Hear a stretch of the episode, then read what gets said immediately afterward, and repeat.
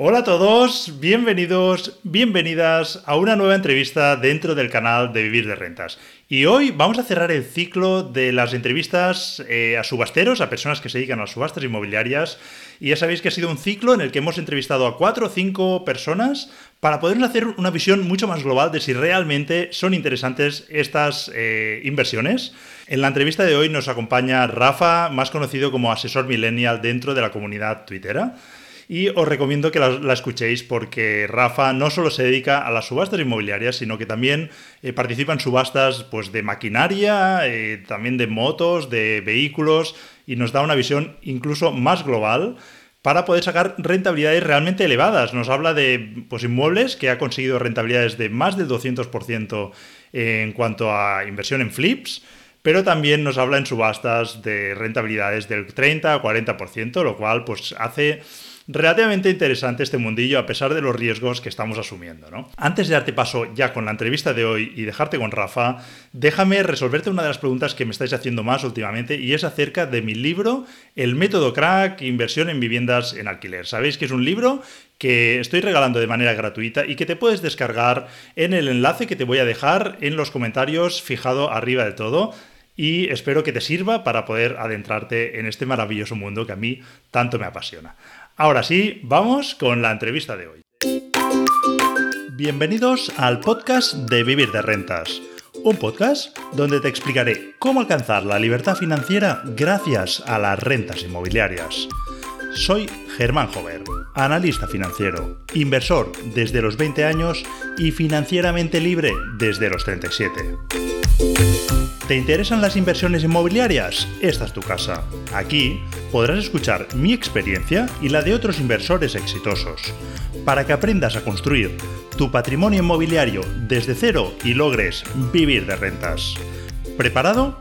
Sube el volumen y recuerda que no hay ningún sueño inalcanzable. inalcanzable, inalcanzable.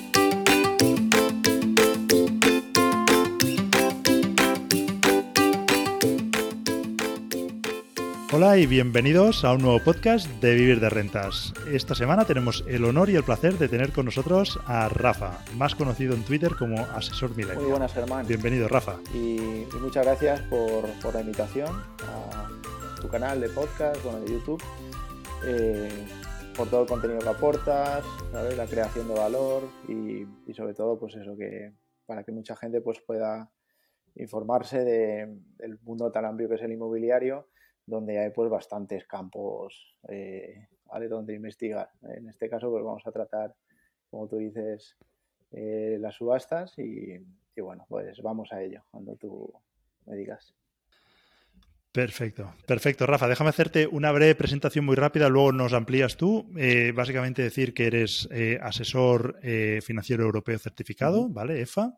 También, bueno, como tú has dicho, estás especializado en subastas y esta entrevista pues se enmarca dentro de este ciclo que hemos hecho de varias entrevistas a personas que estén relacionadas con el mundo de subastas para hacernos una foto pues más global de lo que puede ser la realidad, ¿no? Para ver pues unos inversores que les va bien, otros pues que quizá tienen más dificultades y así pues poder sacar unas conclusiones que sean mucho más eh, pues un reflejo de, de lo que es la realidad, ¿no?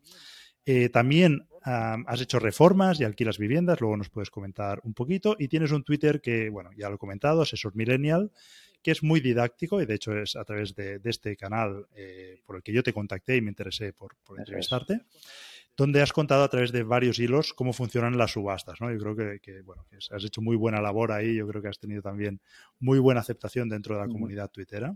Así que nada, eh, bienvenido Rafa y espero que nos pongas un poquito más de luz dentro de este mundo de las subastas. Y si te parece, pues empieza explicándonos quién eres, que, quién es Rafa. Sí, por lo que comentas. Eh, soy asesor financiero, vengo del mundo de la banca, al que me he dedicado pues 12 eh, años de experiencia de carrera profesional en, banca y hace tres años aproximadamente, eh, bueno, pues decidí dar un cambio de rumbo en mi vida, en mi vida profesional sobre todo. Al comienzo pues fue a raíz de, un problema familiar que me solicitó una excedencia por cuidado de familiar, ¿vale?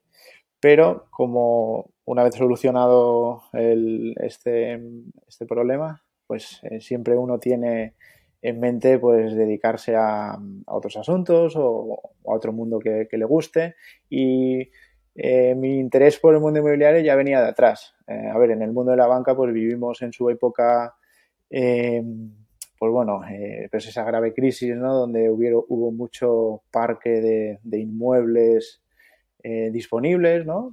para los clientes o para nosotros los mismos empleados.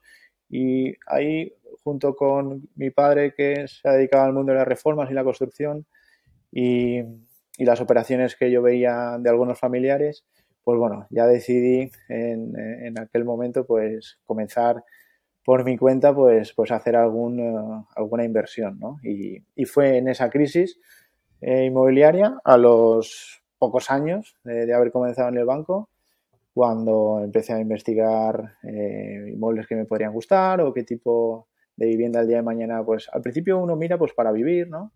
Y, luego pues ya eh, decidimos darle otro, otro enfoque que era, oye, pues ya que estoy dentro de la banca, veo que eh, vamos saliendo poquito a poco de, esta eh, crisis, entre comillas, que había entonces, comprando a buenos precios y teniendo un poquito de paciencia para poder venderlos posteriormente. Y, y se nos dio bien, ¿sabes? Estas operaciones y, y bueno, viene un poquito por ahí eh, mi, interés por el mundo financiero, ¿no? Y, mi carrera profesional, pues ya te digo, se ha, se ha dedicado mayormente al mundo de la banca, ¿sabes? Perfecto, Rafa. No sé si nos puedes contar un poquito más en detalle en qué tipo de propiedades estás especializado en, dentro del sector inmobiliario. Pues bien, aquí eh, donde mayor rentabilidad he sacado o el tipo de propiedad al que me he enfocado, más bien, eh, los, últimos años, eh, venían procedentes de, bancos. no de mi banco en concreto, donde yo trabajaba, ¿vale? Pero sí de, de entidades financieras, ¿vale? a partir de aquí, uno mira pues por su bolsillo, ¿no? A ver hasta dónde puede llegar y qué eh, eh, potencial o rentabilidad futura pudiera tener ese inmueble en el que pudiera estar interesado, ¿vale? Y ya te digo, podrían haber sido inmuebles pequeñitos tipo estudios, apartamentos, como también pues algún duplex o casa adosada, pero lo que sí que me ha especializado y nunca me ha dado miedo es en ver un inmueble bien ubicado o que a mi parecer sea una zona buena o aceptable para el día de mañana sacar una buena, una buena rentabilidad, a pesar de que tenga que acometer una gran reforma, porque ahí en ese campo eh, nunca he tenido miedo, pues por lo que vengo detrás, que mi padre pues se ha dedicado al, al mundillo, está recién jubilado, pero bueno, eh, se ha dedicado a, a, tema de construcción y reformas y, y en ese aspecto no, no, he tenido nunca miedo en atacar ese tipo de inmuebles que, que estén bien de precio, pero que luego que requieran una, una gran uh, inversión en, reforma. No me preocupa. Me, fijo en zonas uh, con bastante salida, ya sea pues porque estén cerca de zonas turísticas o porque los metros cuadrados eh, tengan recorrido el día de mañana. Así que, bueno, un poquito eh, de todo. Al final es, hay que valorar todo, ¿no? Vale, porque y sobre ya que sacas el tema de, las reformas y viendo que pues tienes una gran experiencia en casa, estas reformas, eh, ¿tu padre sigue en activo? ¿Te las hace él a través de su empresa o te buscas la vida con otros eh, reformistas? Bueno, aquí eh, ha, habido un poquito de todo, ¿vale? con mi padre, pues sí que a mí me gusta meterme un poco en el papel y lo que podamos hacer, sobre todo al comienzo, que es lo más bruto, ¿no? El, quitar paredes, tabiques, eh, buscar un poco dónde queremos o dónde quiero el día de mañana, pues esos puntos de luz o modificaciones que puedan mejorar la vivienda. Ah, nos ponemos manos a la obra y, lo hacemos entre los dos. Después ya un poco el, trabajo fino de instalaciones, eh, pues aquí ya lo encargamos a, a conocidos o de la cuadrilla en su día que él controlaba y, bueno, pero básicamente la idea principal eh, la cometo yo mismo o con ayuda de él y, lo que es ya el trabajo fino nos ponemos en manos de, especialistas. Muy bien, vale. No, era curiosidad, porque el tema de las reformas es un tema que también siempre le damos vuelta a los inversores, así que eh, quería escuchar un poquito tu, tu, experiencia. Eh, bueno, mm, como he dicho antes, ¿no? ya se marca esta entrevista dentro de pues, un ciclo, ¿no? podríamos decir, de entrevistas de subastas, en las que pues, en el, comenzamos con Andreas, donde ya nos explicó un poquito cómo iban las subastas. Así que, bueno, nos interesa sobre todo pues, tu experiencia, ¿no? Cómo lo vives tú este mundillo. Y hubo algo que me llamó la atención cuando hablábamos, que eh, comentaste que participabas también en subastas presenciales, algo que yo desconocía que todavía se estuviesen eh, realizando. ¿no? no sé si nos puedes explicar cuándo se realizan o qué, organismo ¿no? Eh, realiza este tipo de subastas hoy en día. Sí, las presenciales, eh, pues bueno, vienen a ser las de la seguridad social. Si tú quieres, puedes hacerlo presencial, no, no es obligatorio. tú puedes seguir el procedimiento habitual que es consignar el cheque conformado de un 25% del depósito sobre la valoración que, la valoración que tenga el activo, ¿vale? Ya sea mobiliario o inmobiliario. Eh, dejas el, cheque junto al importe de tu oferta en sobre y no hace falta que sea, que sea presencial, ¿vale? Lo puedes hacer tú presencial si crees que, por ejemplo, puede ser un activo eh, en el que pueda haber, tú puedes estar bastante interesado y, bueno, si has ofrecido un poquito por debajo de, del 75, 70%, pero crees que incluso puedes llegar a ofrecer un poquito más y te puede interesar, pues puedes acudir presencialmente el, mismo día de, esa subasta, ¿vale?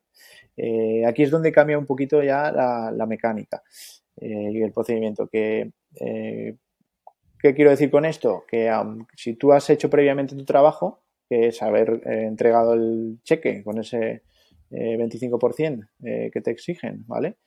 Con tu oferta en el sobre, tú puedes acudir pero el, día que acudes, si decides hacer una, oferta o mejorarla, o todo el que acuda presencialmente, eh, tiene que ser mínimo por el 75% del valor. ¿Vale? ¿Qué ocurre aquí? Que puede, puede haber gente que no han hecho el, o sea, no han rellenado el cheque o no han, no han, no han realizado la, postura previa, ¿no? La, postura es la oferta previa. Eh, entonces, el día que se presentan tiene que ser 30% en metálico en lugar del 25% y mínimo, si pujan, tiene que ser por el 75% del valor. Si yo previamente lo he hecho, este trabajo de entregar el cheque de mal, puedo acudir sin mejorar la oferta y esperar a ver si alguien pues la, ha mejorado o no. Pero tenemos que tener en cuenta que si alguien la ha mejorado, va a ser mínimo por el 75% del valor. ¿Vale? De ahí las presenciales que puedes ir y, no decidir que no, vas a mejorarlo, pues porque pues, nadie eh, que estuviera allí en la sala estaba interesado en esa subasta y han ido a por otra, ¿vale? Pero tú puedes acudir allí presencialmente si, de, esta manera. Si previamente has hecho el, cheque y si no lo has hecho, si vas con el 30% metálico y la oferta es sobre el 75% mínimo. Yo creo que buscan un poquito e, ese juego de, bueno, pues el que a última hora se quiera presentar, pues parece que, que, quieran jugar un poquito pues con ese interés, ¿no? Esa oferta-demanda, a ver hasta última hora, a ver si podemos lograr el máximo que sería eh, que, no se lo lleve alguien pues por un 60% o 50%, que puede ocurrir, ¿eh? ¿Vale? claro, entiendo que es lo que están, buscando están buscando más competencia, ¿no? Para que, la, o sea, que el precio final sea superior. Correcto, sí, así es. Yo opino lo mismo. Sería como una segunda subasta, ¿no? En, varias, en, varias, en varias ocasiones he acudido. de hecho, las dos últimas eh, mobiliarias, que, en este caso fueron pues, dos vehículos, fueron presenciales y acudí en, persona. Muy bien. Oye, eh, y volviendo a las subastas normales, ¿en qué, ¿en qué momento en qué casos crees tú que sí que tiene sentido ir a una subasta? O sea, cuando nos planteamos eh, una vivienda que, tenemos que ver para decir, bueno, aquí merece la pena ir? Eh, yo me fijaría es que en mi caso en concreto, bueno, soy de, vivo aquí en Baleares, Mallorca. En mi caso aquí en concreto, aquí las viviendas uh, tenemos uh, ese hándicap de que el cliente extranjero, que lo apreciamos por una parte, pero por otro lado, pues eh, nos ha hecho encarecer muchísimo el mercado inmobiliario. Entonces, para las o sea, los inversores de aquí eh, es complicado encontrar rentabilidades que cuando yo, por ejemplo, hablo con, con, vosotros o gente de la península, eh, es mucho más asequible. Aquí no encuentro o no es fácil encontrar una rentabilidad que puede ser más o menos fácil pacientemente de, un 10%. Aquí es complicado, eh, a la hora del alquiler me refiero, ¿vale? No, no estamos hablando de comprar y hacer un flip para vender, que, que aquí pues bueno, puede ser eh, interesante por ese tipo de clientela que tenemos, ¿no? De si está enfocado un poquito a, zona turística, podemos tenerlo más fácil a la hora de colocarlo. Pero sí que eh, si buscamos invertir para mantener o, un inmueble que, nos genere una rentabilidad, pues una renta eh, que nos reporte pues una rentabilidad óptima. Yo no, no, estamos pidiendo grandes rentabilidades. Pues en el mercado normal no lo encuentro. No es complicado. Eh, está muy, eh, muy rastreado y los precios son, son altos. Entonces, vía subasta eh, podemos acceder a, a, mejores márgenes. No quiere decir que los encontremos cada día. ¿Vale? las subastas yo considero que debe ser algo complementario y, de manera paciente se pueden encontrar grandes cosas, pero esta es la vía por la que yo eh, tiro para, mirar, por ejemplo, un inmueble en mi zona eh, últimamente, por lo que te comento. Diferentes penínsulas, ¿vale? Diferentes penínsulas y sí que me fijo pues igualmente por zonas que, yo conozca o donde haya vivido, porque conozco Valencia, eh, trabajé allí dos años y es una ciudad que, que me encanta, tiene muchísimo potencial, pues estamos enfocados a, turistas, tiene puerto, tiene un buen aeropuerto, se reciben cruceros, bueno, yo pienso que, al final este tipo de ciudades también con, eh, estudiantes buscando zonas eh, clave, eh, las subastas puede ser un, un, lugar donde podamos encontrar inmuebles con, con buen potencial. Y bueno, paciencia, pero, pero yo, yo creo que, es, una zona interesante. Digo Valencia, pero bueno, la, zona Levante en, en, sí pienso que es muy interesante para, para las subastas. Para, también porque lo conozco, ¿eh? no, no, porque no solo para las subastas, ¿no? En general, es que esto que estás comentando, yo me encuentro mucha gente que me escribe, ¿no? Y incluso de Mallorca me escribió alguien, ¿no? Y me decía, no, es que aquí, claro, eh, cuesta mucho invertir eh, para alquiler. Yo les digo, oye, es que, a ver, tú tienes que mirar a tu alrededor. Digo, yo estoy invirtiendo en alquiler. En mi caso, me, me gusta lo cómodo, me gusta invertir relativamente cerca, ¿vale? Yo siempre digo que admiro mucho a los que invierten a distancia y posiblemente si yo me encontrara en esa situación pues me vería obligado, pero yo lo admiro, pero si, si puedo siempre me gusta invertir cerca. Y si no puedo invertir en alquiler cerca, como puede ser y deduzco que es lo que ocurre en Mallorca, yo les digo, oye, pues que a lo mejor te puedes dedicar al turístico y te va genial en Mallorca, o a lo mejor no al turístico, te dedicas a hacer flips, como tú dices, y, es, lo que, eh, es lo que te está ofreciendo el mercado en esa zona, ¿no? Al final también tenemos que tener un poco la mente abierta y escuchar lo que, lo que dice el mercado. Sí, aquí la época de los grandes flips, eh, yo pienso que, ¿qué ha pasado? Ha pasado, eh, yo mis mejores rentabilidades han sido procedentes de viviendas de bancos, que, se, han, bueno, se han hecho rentabilidades 200, 300% con poco dinero o algunas, ah, bueno, pues con un poquito más de capital, pero, pero doblando siempre la, la rentabilidad. Y, bueno, recientemente comentaba con, un amigo que, invierte por, la zona de allí de Levante, pero es de aquí.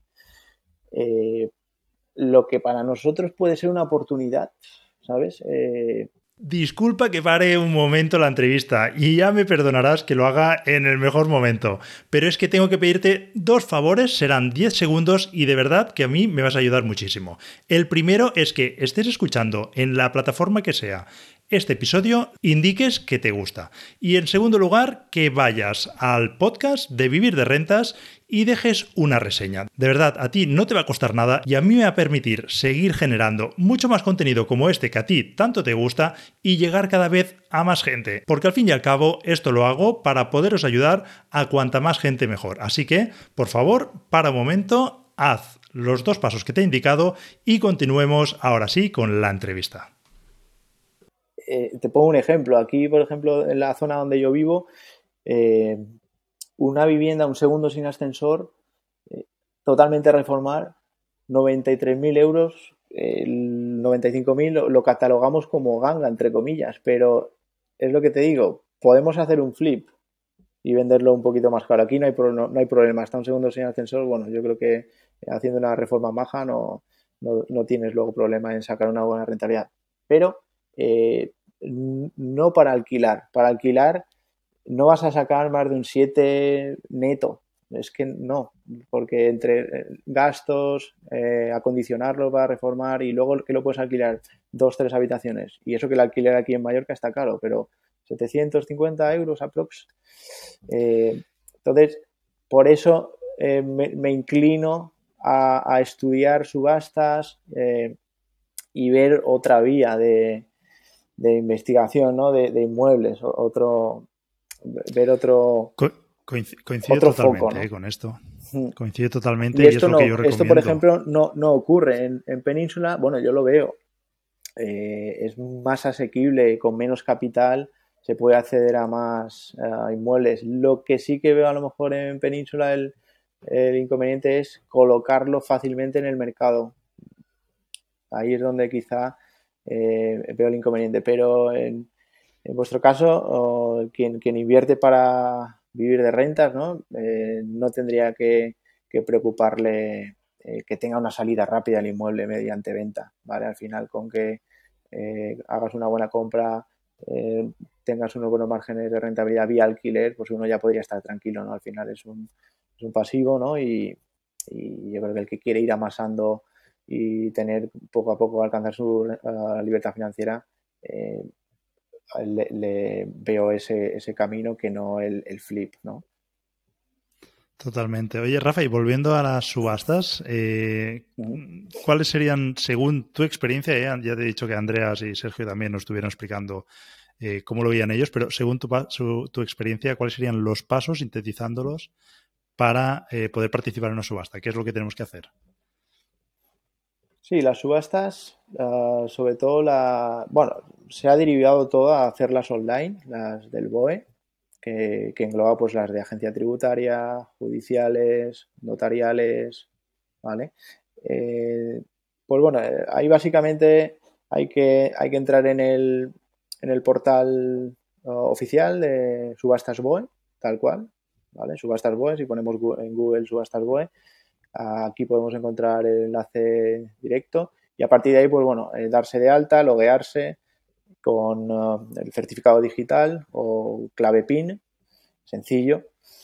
Y, bueno, eh, ya para presentarse a, una subasta, teniendo en cuenta que la hemos estudiado previamente o hemos leído el, edicto de subasta, que digamos que es la radiografía de, todo el proceso o de a quién ejecutan eh, quién es el, ejecutado, eh, qué características tiene el inmueble, ¿vale? Cuando incluso hacer una investigación in situ, del inmueble es, importante, ¿no?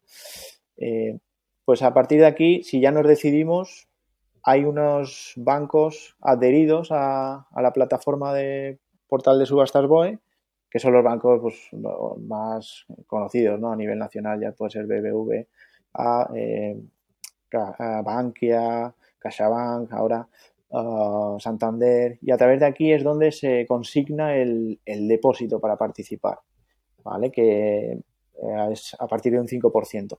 Dependiendo de la subasta, si es notarial, judicial agencia tributaria, te exigen un poquito más, pero a partir del 5% de, depositas o te bloquean este importe de depósito y, ya después ah, tú ofreces tu, cantidad, la, postura a ofrecer o, la oferta que tú ofreces, que va por tramos.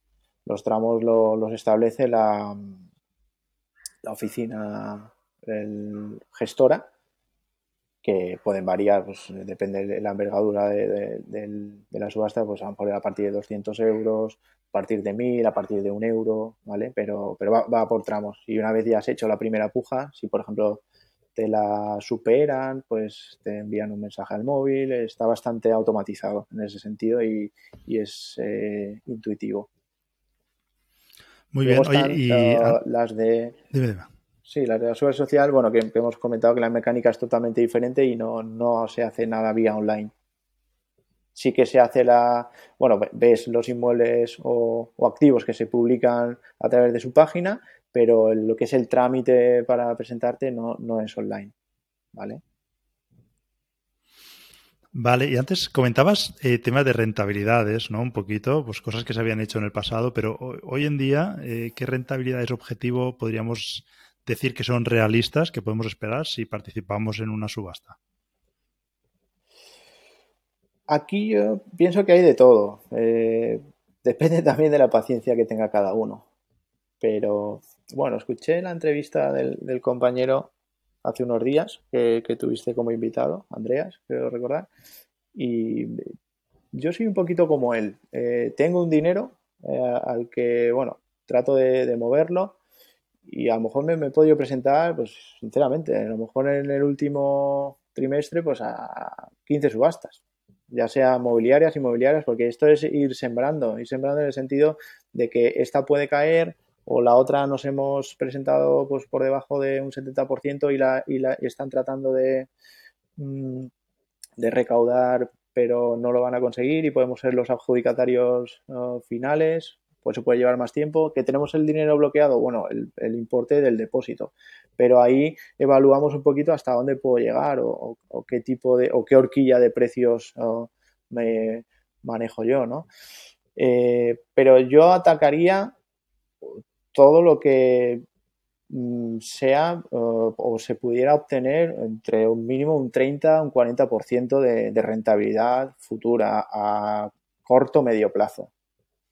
Esto es lo que yo mínimo me, exijo como para poder presentarme a la subasta, tener ese dinero Uh, bloqueado si soy el mejor postor o, estoy un poquito ahí en, el, en el, limbo eh, que no he, no he, llegado al 70% de valoración, pero me lo, puede ser que me lo adjudiquen, pero que, sean en un futuro este tipo de rentabilidades. ¿Que puede ser más? Por supuesto. Eh,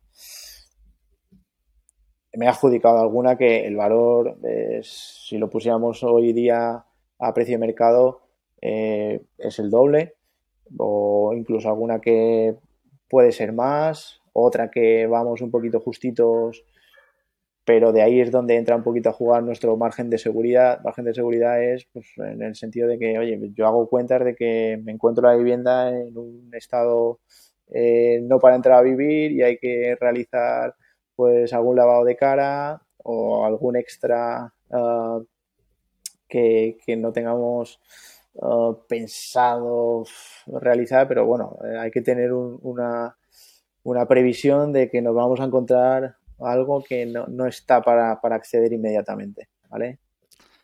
Claro, sí, totalmente. Entonces la siguiente pregunta sería, ¿cuáles son esos riesgos que estamos asumiendo cuando participamos en una subasta? Riesgos, tenemos riesgos. Igual que eh, tenemos el caramelo de pegar, no un pelotazo, sino tener obtener rentabilidades eh, bajas, interesantes, pero riesgos también los hay.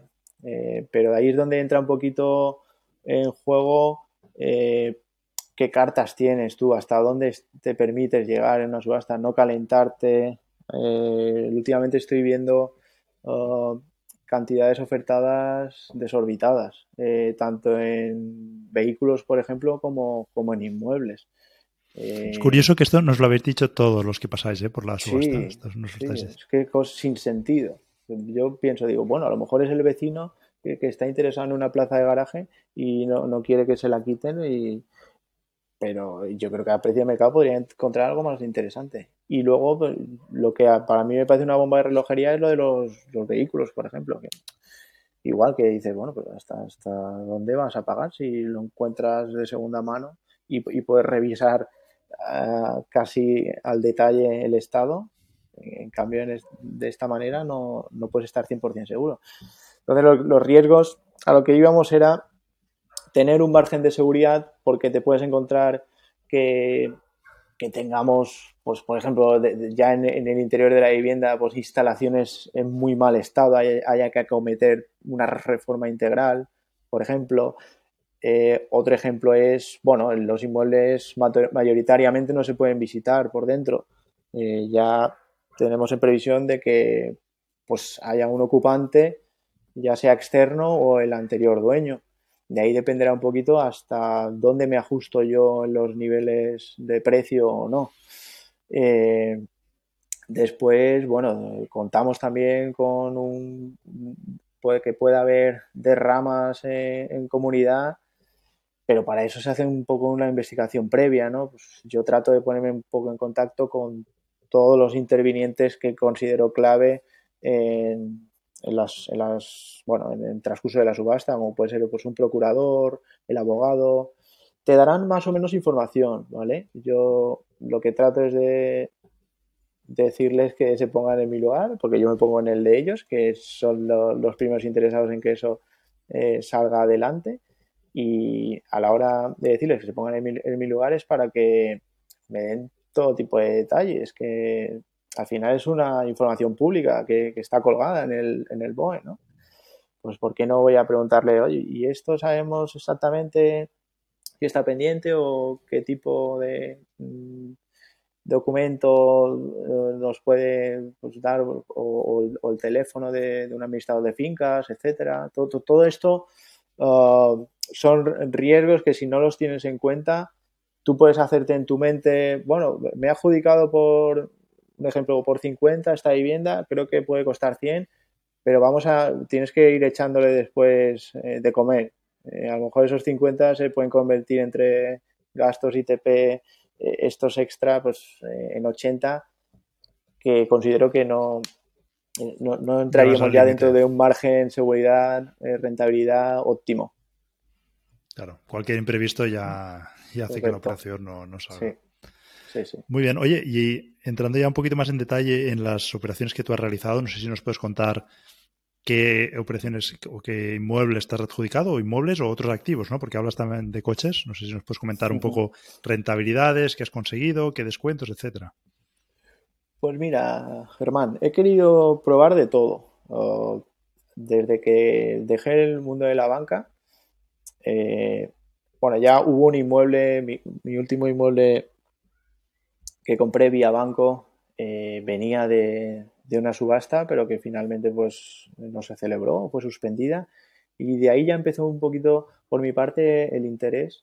Pero, pero bueno, si lo contamos como tal, este fue el, primero.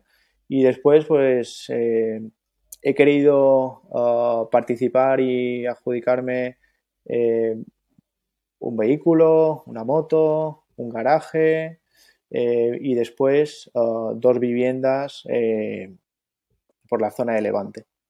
Así que es verdad que aquí, por ejemplo, en Mallorca, a día de hoy nada. Se ha intentado, pero, pero no. Para que veas un poquito, ¿no? Cómo es. Sí, sí. vale, porque aquí se infla, se inflan también las subastas. Algo caerá, pero de momento no, no, no ha sido posible. Y, bueno, es interesante que eh, sí que te has adjudicado, pero en Levante, o sea, sí que te has adjudicado alguna. Sí, sí, en Levante y, me parecen precios atractivos, con potencial.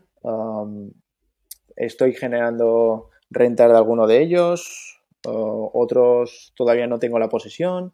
Eh, no pasa nada y vamos con bastante margen de seguridad. De momento, a día de hoy, eh, tengo depósitos consignados a la espera de que bueno, de que haya el acta definitiva de adjudicación, ¿vale? Porque, bueno, hay la casuística, hay que, hay que, hay que empezar poquito a poco en este mundillo. Pero empezando poquito a poco, pero sabiendo un poco eh, lo que haces. Eh, no me importa tener un depósito consignado si sé que en 3, 4 o 5 meses puedo tener una rentabilidad mm, muy importante. Y, en esto tengo dos inmuebles en este, en este proceso. pendientes de acta final de adjudicación y bueno, que, el ejecutado también tiene derecho a que si no llegas al, al 70% de valoración, pues que presente un tercero o él mismo pueda mejorar la postura. La postura es la, oferta nuestra. Se dispone de un plazo, si no eh, lo ejecuta en este plazo, pues bueno, quizá la autoridad gestora estime suficiente nuestro importe y nos lo adjudique pues, por un precio que yo creo que eh, me ha merecido la pena esperar esos cuatro o seis meses. Muy bien, interesante. Y bueno, eh, ahora que nos has explicado ya los éxitos, también me gustaría aprender o que nos expliques ¿no? lo que has aprendido de, quizá los errores. Entonces, si hoy empezaras de nuevo, ¿qué es lo que harías distinto? hacer distinto en el plano subastas te refieres o bueno o en las plano inmobiliarias sí inversiones en general pero específicamente si puede ser en inmobiliario ¿eh?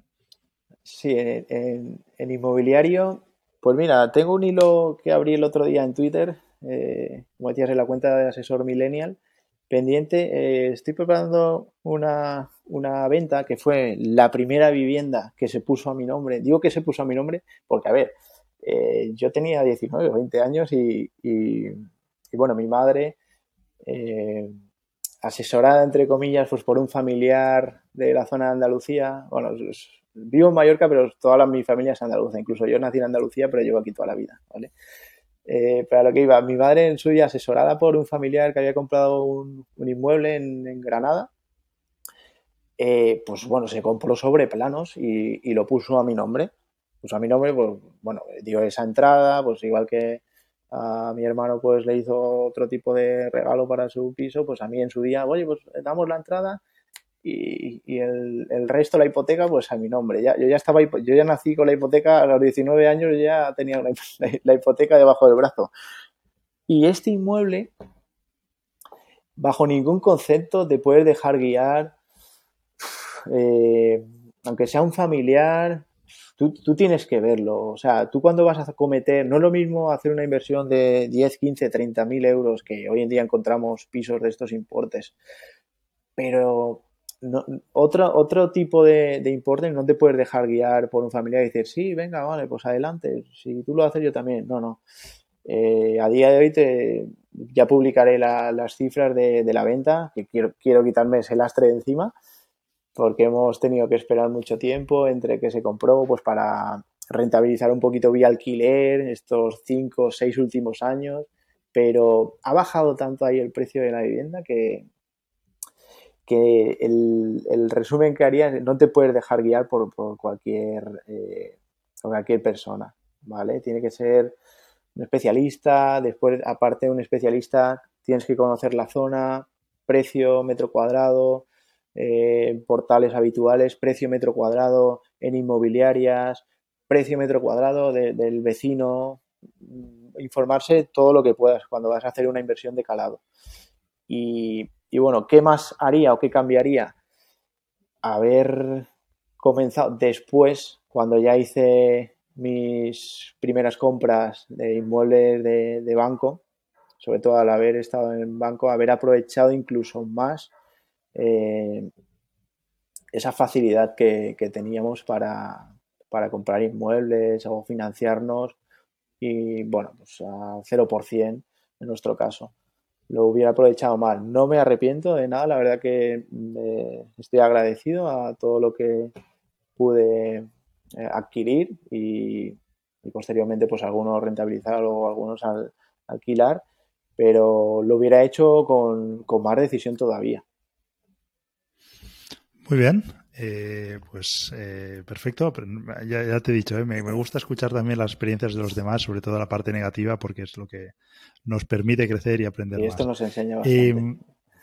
no sé si por todo lo que nos has comentado puedo intuir la respuesta, pero no sé si nos lo quieres responder tú. Si te gustaría dedicarte exclusivamente a las inversiones o para ti son simplemente un complemento.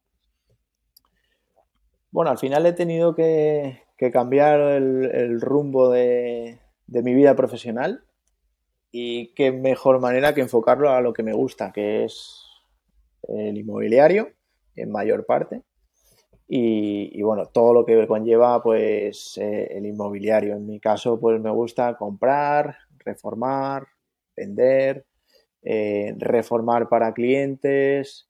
Um, hacemos todo tipo de reformas. Eh, tenemos una división de fachadas, tenemos eh, de rehabilitación integral, reformas de viviendas, parcial, total.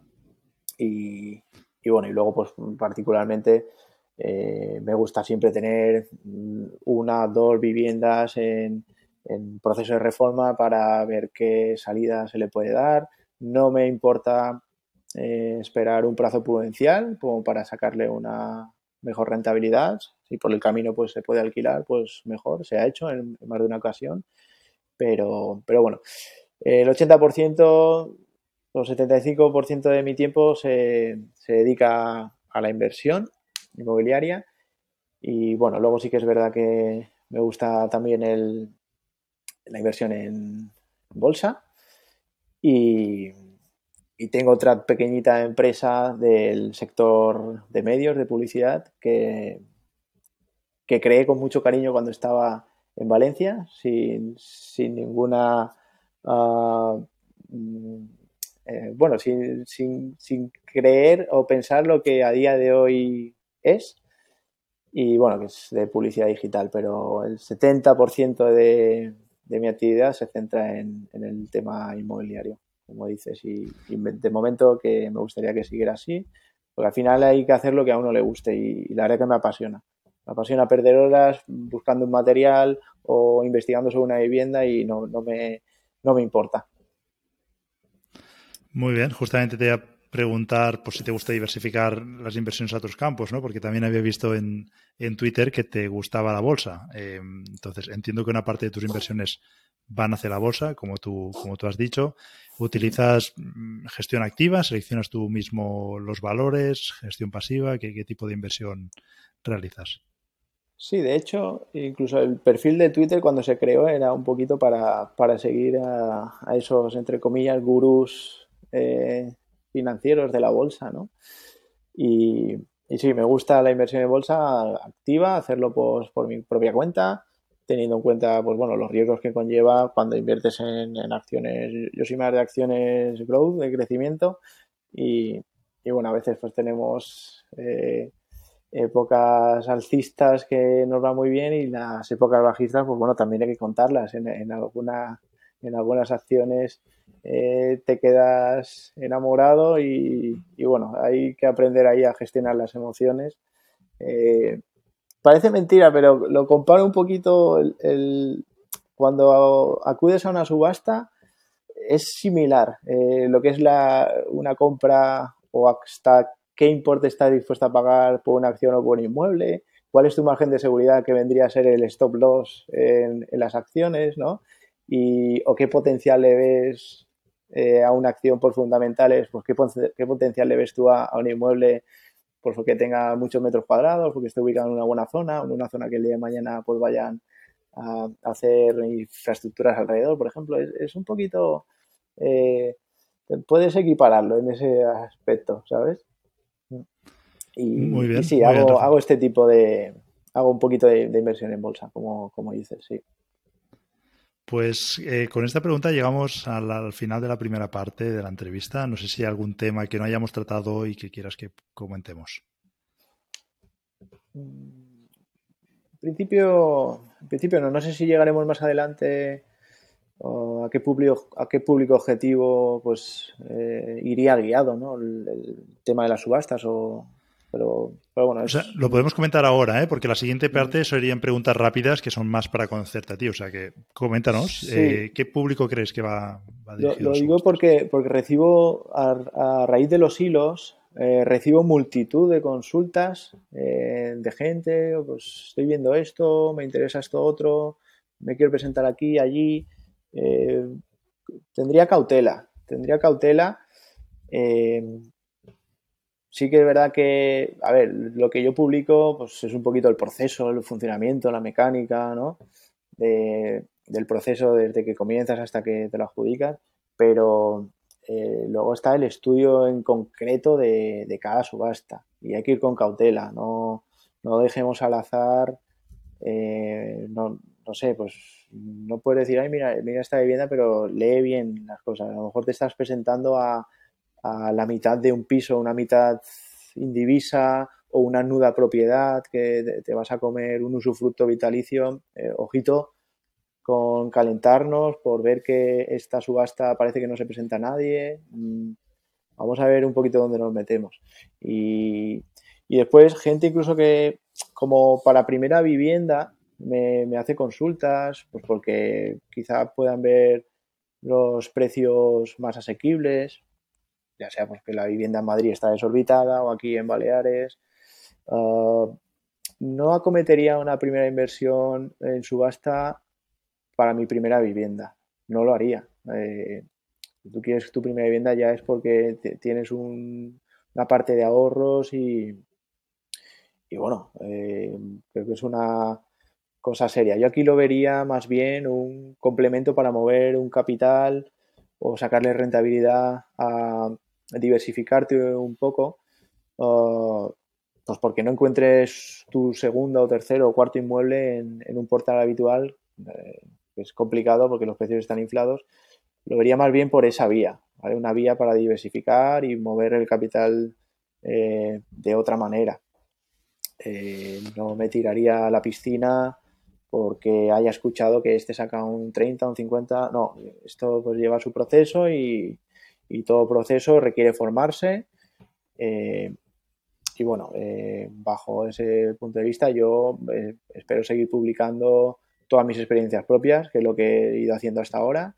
Incluso, pues bueno, a lo mejor más adelante no, descargo, no descarto ayudar a a todo el que quiera, pues con alguna formación básica o que vaya más al grano. Sé que hay profesionales que, tienen sus formaciones y, me parece perfecto. Aquí todo lo que sea aportar y ayudar a la comunidad inversora está muy bien. Eh, pero bueno, sí que eh, bajo mi punto de vista creo que hay cosas que se pueden hacer de manera diferente o ir un poquito más al grano en el tema subastas y que sea accesible y asequible para, todos.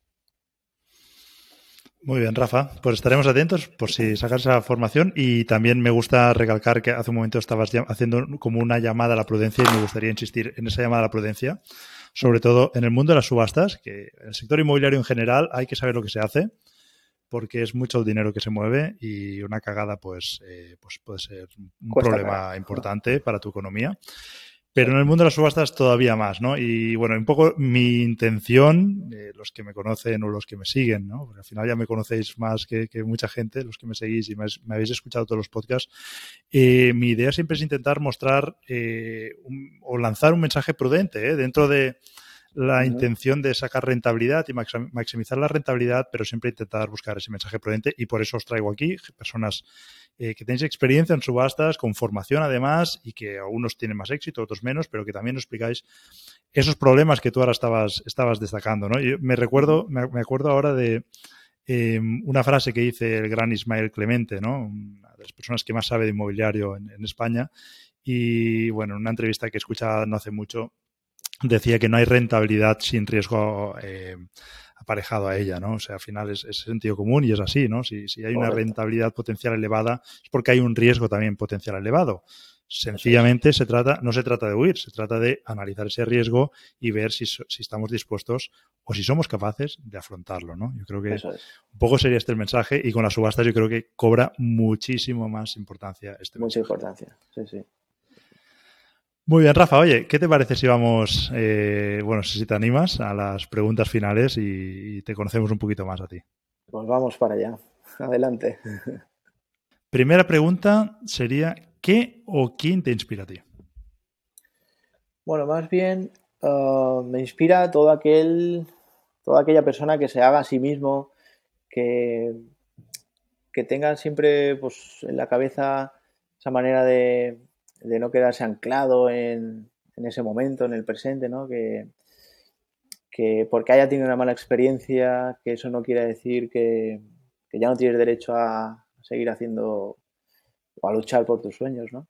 Eh, en ese aspecto, pues por hacerlo así más conocido, eh, Rafa Nadal es un referente en el que mucha gente pues, se debería de fijar pues, cómo es el trato humano que tiene, eh, eso primero, y después eh, cómo se ha superado a sí mismo. ¿no? Eh, ha tenido graves lesiones, ya antes de tener esas graves lesiones fue número uno, y no contento con ello, después de sufrir toda esa travesía por el desierto, que es la recuperación física y, y emocional, pues volvió a ser gran, otra vez el número uno, ¿no? Y, estar ahí eh, gran parte eh, de estos últimos años en, el top ten, ¿no? De, mejores tenistas. Es, por ejemplo, pues te podría decir él como referente. Pero sobre todo por la, por, la, por la calidad o los valores humanos que tiene. Vale, siguiente pregunta sería, recomiéndanos un libro, que sea de inversión o no, el que tú quieras. Pues, pues mira, hay un libro que a mí me gusta bastante y creo que es eh, muy fácil de leer, sencillo. Lo tengo por aquí detrás. Eh, que es El líder que no tenía cargo, eh, de Robin Sharma. El, bueno, escribió El monje que vendió su Ferrari, es uno de sus bestsellers. Y, y bueno, más bien porque habla de que puedes tener un alto cargo o un bajo cargo, por así llamarlo de, otra manera, pero en el plano, por ejemplo, imaginemos que eres un directivo de un hotel o el, limpiador o la limpiadora de un hotel. Eh, tienes que ser feliz en tu trabajo, en tu día a día y da igual el cargo que tengas, ¿no? da, igual eh, a lo que te dediques, pero hazlo con pasión. Que sean ocho horas de tu trabajo, eh, pero que, por el camino que, ya te levantes por la mañana, que vayas contento ahí a, hacer esa actividad laboral. Eh, el dinero al final es importante, sí, pero más importante es eh, en el plano laboral donde pasamos pues esas ocho horas de, nuestro día a día y hay que hacerlo de la mejor manera. Al final eso nos va a ayudar a que la jornada laboral sea más llevadera, y, bueno, eh, creo que es un libro bastante eh, interesante que, bueno, pondría en valor, eh, si hay personas que, no lo hacen en su día a día, pues el trabajo que tienen o, lo que nuestros jefes o los jefes le, le, dan al, permitirle pertenecer a una plantilla, ¿no? Por así decirlo de una manera. Hay que valorar lo que uno tiene y ser feliz, si se puede.